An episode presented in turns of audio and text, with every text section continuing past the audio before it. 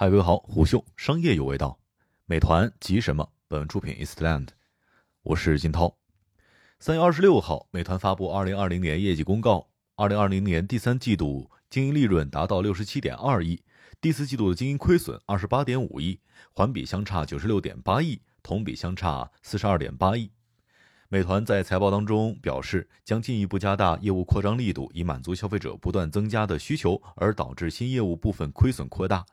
具体而言，在第四季度，美团优选覆盖了全国两千多个城市，美团闪购日峰值订单达到四百五十万。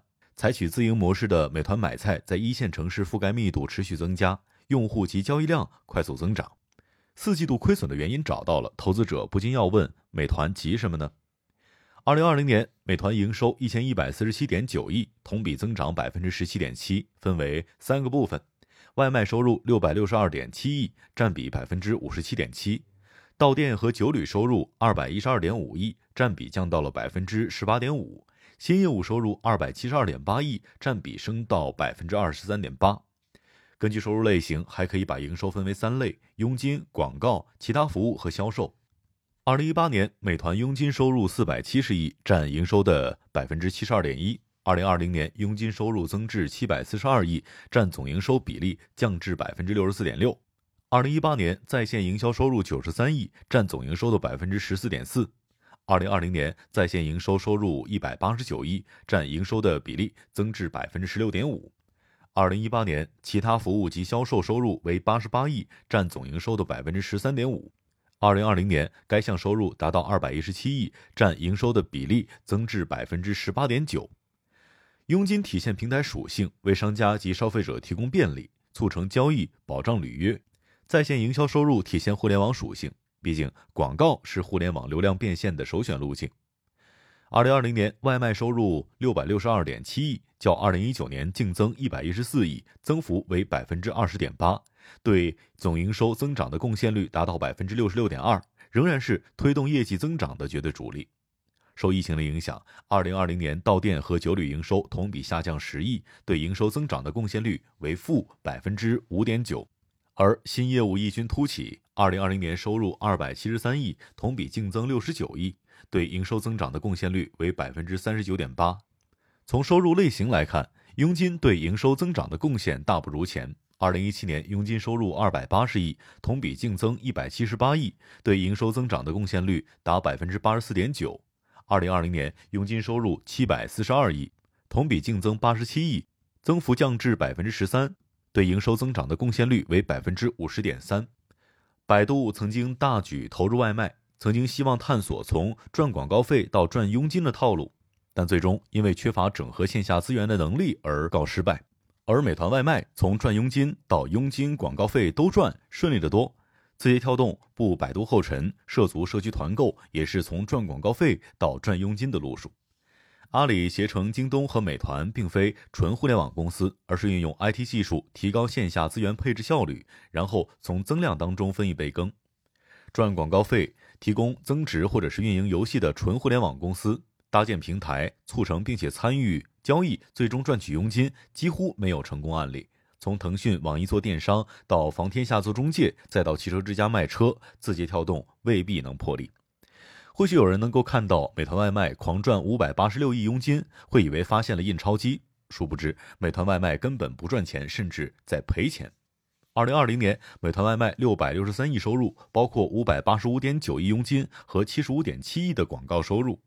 二零一九年第一季度，九十九亿佣金占到了外卖收入的百分之九十二点七。二零二零年第二季度，一百二十七亿佣金只占外卖收入的百分之八十七点五了。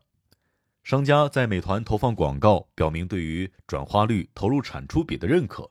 商家顾客盈门，美团可以收取更多的佣金。如果说广播电视台、户外媒体、百度、腾讯和字节完全是在代替客户打广告的话，美团至少有一半是在为自己打广告。这是既赚广告费又赚佣金的平台特有的优势。比如阿里被认为是中国最大的广告公司。还有一层，佣金是商家被动支付，广告是商家主动投放。无论什么生意，让顾客心甘情愿的主动掏钱都是好事儿。二零二零年，美团外卖被披露佣金收入达到了五百八十六亿，名义佣金率为百分之十二。那么，什么叫做名义佣金呢？因为在支付四百八十七亿起手成本之后，美团实得佣金九十九亿，实际佣金率为百分之二，低于主流电商平台。美团外卖名义佣金当中，百分之八十以上是骑手成本。二零一九年和二零二零年分别为四百一十亿和四百八十七亿，分别占名义佣金的百分之八十二点七和百分之八十三点一。截至二零二零年年末，共有九百五十万骑手从美团获得收入，其中二百三十万来自于贫困地区。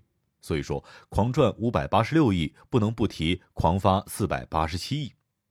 二零二零年，美团外卖平均客单价升至四十八点二元，平均每单收取佣金五点七七元，平均每单支付骑手成本四点八元，美团净得零点九八元。餐馆以堂食的形式提供服务，房租约占流水的百分之十，服务员工资不低于百分之二十，合计至少占收入的百分之三十，远高于外卖名义佣金率。如果承担不起这百分之十二，那百分之三十的房租和服务员工资就更承担不起了。总之，在特殊的二零二零年，美团外卖获得这样的经济效益很不容易了。外卖业务链条长，从线上到线下再到线上，几经反复。用户用携程 APP 订好了酒店，携程可以等的收佣金；用户订了一套餐，美团的工作才刚刚开始。一面确认餐馆能够按时的加工，一面安排骑手取餐送餐的路线，一面还得随时让用户知道进程。由于毛利率接近百分之八十，携程客单毛利润有几十元。二零二零年，美团外卖完成一百零一亿单，每单净佣金是零点九八元，每单经营利润为零点二八元。如果不是七十六亿广告收入，美团外卖业务铁定是赔钱的。那么回到最初的问题，美团急什么呢？二零二零年，美团开始披露三大主要业务独立核算出来的经营利润。一是到店和酒旅盈利能力惊人，在二零二零年第一季度的非常形势之下，居然获得了六点八亿经营利润，利润率为百分之二十二。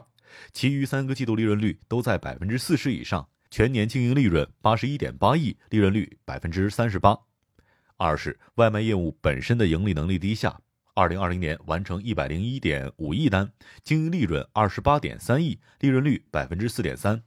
要不是外卖业务获得七十六亿的广告收入，这个部分是亏损的。三是业务拓展能力超强，全年亏一百零八点五亿，这绝不是经营上出了问题，而是美团的战略性的选择。